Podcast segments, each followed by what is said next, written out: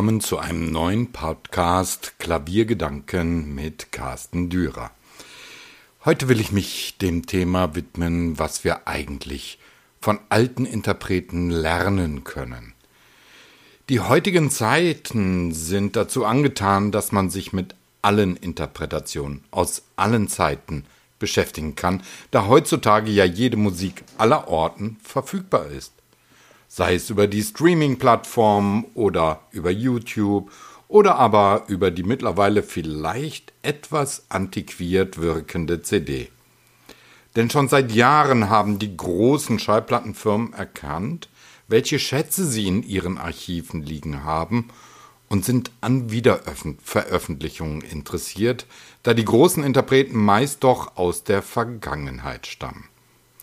Daneben gibt es kleinere Schallplattenfirmen, auch wenn der Begriff ebenfalls mittlerweile vollkommen gestrig ist, da es ja kaum mehr Schallplatten gibt, die die Rundfunkarchive durchforsten, um fast vergessene Live-Mitschnitte oder Studioaufnahmen früherer Tage wieder ans Tageslicht zu befördern.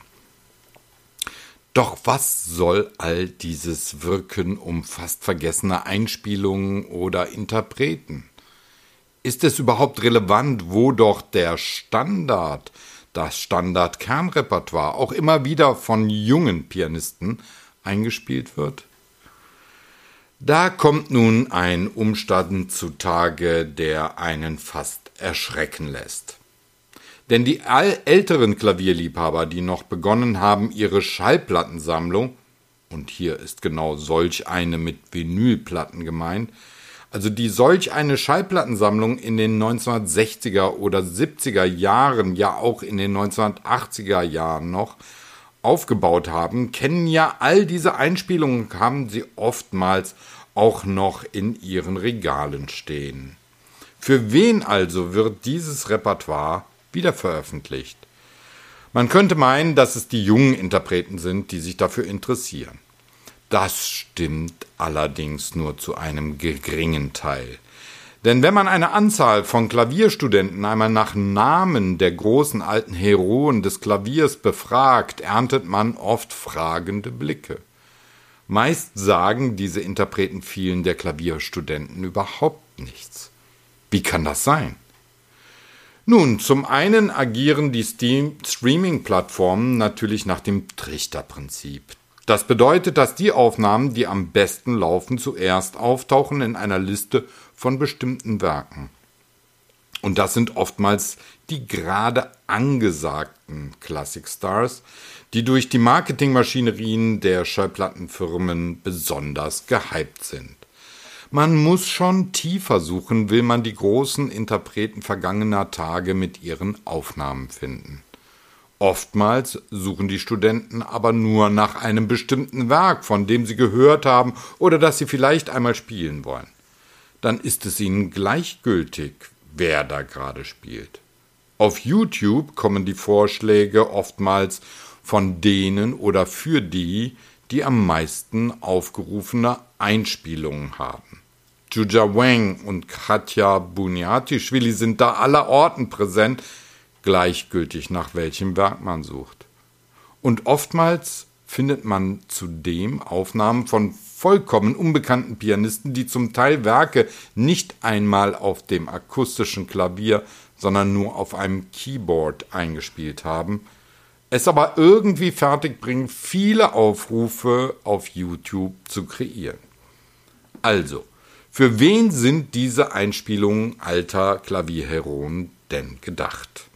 Eigentlich interessieren sich nur die eingefleischten Fans, die sammeln und Neues entdecken wollen, denn etliche Einspielungen von alten Pianisten kommen ja auch in den zuhauf erscheinenden Sammlungen dann erstmals auf CD oder überhaupt als Aufnahme auf den Markt. Das scheint aber dann ein recht überschaubarer Markt zu sein. Nun, tatsächlich kommen etliche der von den großen Schallplattenfirmen herausgebrachten Sammlungen, also Kompilationen mit mehreren CDs in einer Box, ja auch als limitierte Auflage in den Markt, da sie genau wissen, dass sie eine bestimmte Anzahl verkaufen werden, aber auch nicht mehr. Nach einiger Zeit gibt es diese Boxen dann nur noch auf eBay als gebrauchte Artikel zu finden. Warum aber sind so wenige junge Pianisten an diesen historischen Aufnahmen interessiert? Warum wollen sie nicht wissen, welche Art von Spiel die Pianisten früherer Tage für bestimmte Werke vorgaben? Nun, es ist wohl so wie immer. Die junge, die erfolgreiche Pianisten sind die Vorbilder, wie auch immer sie spielen. Dabei kann man doch viel lernen von den großen Alten. Und das ist nicht nur in der Klaviermusik so, sondern auch im Leben, wenn man nur richtig zuhört, richtig fragt und natürlich immer auch ein bisschen kritisch bleibt, was man da hört. Aber gerade von bestimmten Pianisten kann man etwas über die Werkinterpretation lernen. Nicht nur, da diese vielleicht zu einer bestimmten Zeit anders war als heutzutage. Oftmals gibt es auch noch eine direkte Schüler- Lehrerlinie von Interpreten. Denken wir beispielsweise an Klaviermusik von Maurice Ravel. Da haben wir nun Aufnahmen von Alfred Cortot, dem Lieblingspianisten von Ravel. Der wiederum hat den fast vergessenen Vlado Perlimuter unterrichtet, neben vielen anderen natürlich. Der wiederum hat hervorragende Ravel-Einspielungen hinterlassen. Und wenn es dann in die Gegenwart dieser Linie geht, wäre da Michel d'Alberto zu nennen, der bei Perlemuter studierte. Warum also hören dann die Youngsters eher schon einmal eine Ravel-Interpretation von Martha Agrich anstatt von Alfred Cortot? Auch wenn Martha Agrich sicherlich bemerkenswert spielt, kann man von den anderen Interpreten weitaus genauer lernen, worauf es dem Komponisten beim Spiel seiner Werke ankam. Wenn wir Beethoven weiterdenken, dann sind wir bei Karl Czerny, der wiederum Liszt unterrichtete. Czerny war Schüler von Beethoven. Und dieser, nämlich äh, Liszt, hatte viele Schüler. Schüler wie Ferruccio Busoni, der wiederum Pianisten wie Egon Petri oder Eduard Steuermann unterrichtete, von denen es Einspielungen unterschiedlichster Werke gibt. Warum hört sich dies keiner an, wenn es um die Interpretationslinien der Komponisten geht? Oder, wenn wir zu den Russen kommen, warum hört sich keiner erst einmal die Interpretationen von Emil Gilels oder Sviatoslav Richter an, wenn es um die Sonaten von Sergei Prokofjew geht.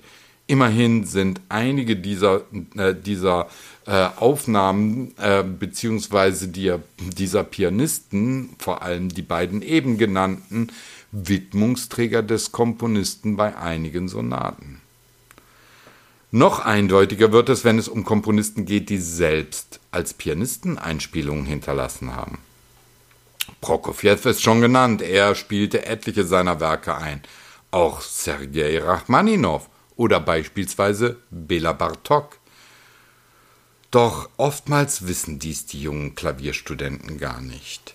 Auch wenn ich selbst kein überzeugter Fan davon bin, dass es in der Musikgeschichte immer eine stringente und funktionierende Interpretationslinie gibt oder geben sollte, so ist es doch für die Erarbeitung einer eigenen Darstellung wichtig zu wissen, was davor und in noch direktem Umfeld oder der Unterrichtslinie von Pianisten geleistet wurde, wie diese Musik gesehen wurde.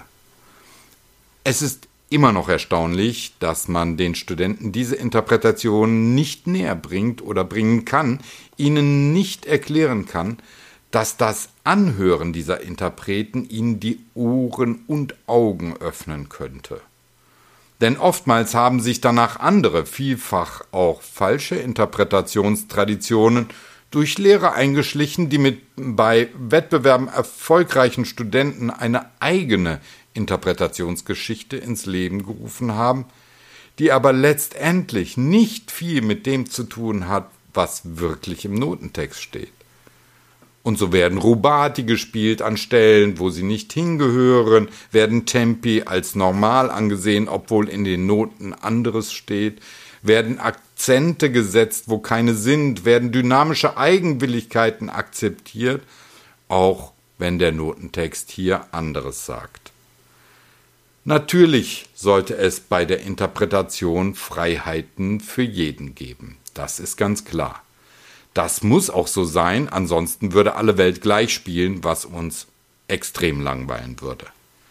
Aber von den großen Alten am Klavier nicht lernen zu wollen, wo wir heute alle Möglichkeiten haben, ist ein Fehler.